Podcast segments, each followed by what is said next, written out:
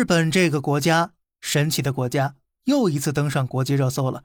那边俄罗斯正在干仗，还被一通制裁，卢布都没崩。这边日本啥事没有，日元竟然先崩为敬了，而且根本刹不住车。目前日元汇率已经创下二十年来新低，大量资本正在抛弃日元，把日元资产兑换成外币，逃离日本。日元汇率呢，当然就是一路暴跌了。但是很奇怪，全球经济摇摇欲坠的情况下，日本怎么会让汇率跌成这个样子？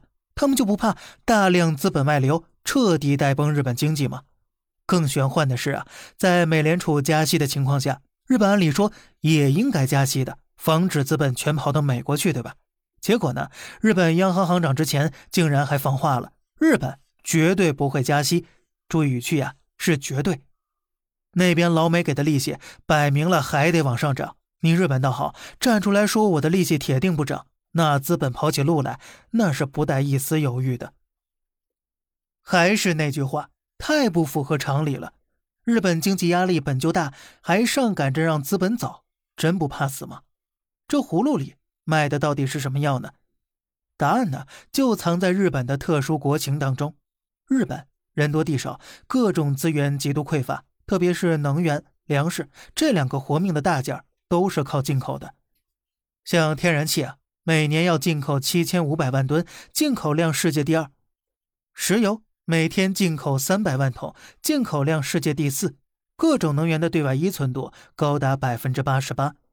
粮食就更不必说了，根本没地儿种粮食，除了大米，各种水果、蔬菜、主食都靠买。粮食对外依存度高达百分之六十六。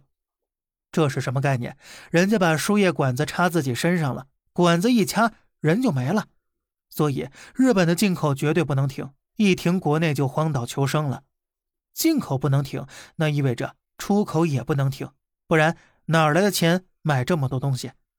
过去几十年，日本因为制造业更先进、更牛批，靠着卖汽车、各种电子产品赚了不少外汇。买完自己需要的东西呢，还能剩下不少。出口赚的钱要比进口花的钱要多多了，哎，这个就叫做贸易顺差。如果能一直维持下去呀，一点事儿没有。可是这些年啊，中国制造征服全球市场，再加上日本中高端制造逐渐失守，日本的贸易出现逆差了。能源、粮食还得老老实实进口，保证人民的基础生活需要嘛。但是出口赚的钱却不够支付进口买东西的费用了。所以呢，从二零一二年以来，日本一直主动让日元贬值，让自己产品价格变得更加便宜，以此呢刺激出口，好赚取更多外汇来买物资啊。本来呢已经有点效果了，最近八个月呀，得又给干成逆差了。日本央行行长干脆一把梭哈，继续贬。哎，我日元先崩为敬。那日元变成这样了，出口是保住了。可他们就不怕资本流出太大，带崩经济吗？后果何止仅仅资本流出啊！国际能源和粮食价格本就在暴涨了，再加上日元一贬值，买同样东西要花更多的钱。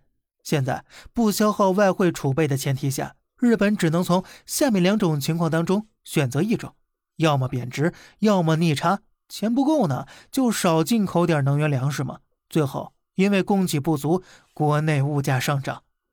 要么呢，通过日元贬值搞成顺差，能源粮食管够，但成本其实更高了，然后物价上涨，你说怎么办？这左右不还得选条路继续走吗？趁现在一口气减到底，未来也许还能占点先机呢。哎，既然这么纠结，日本干嘛不选择加息呢？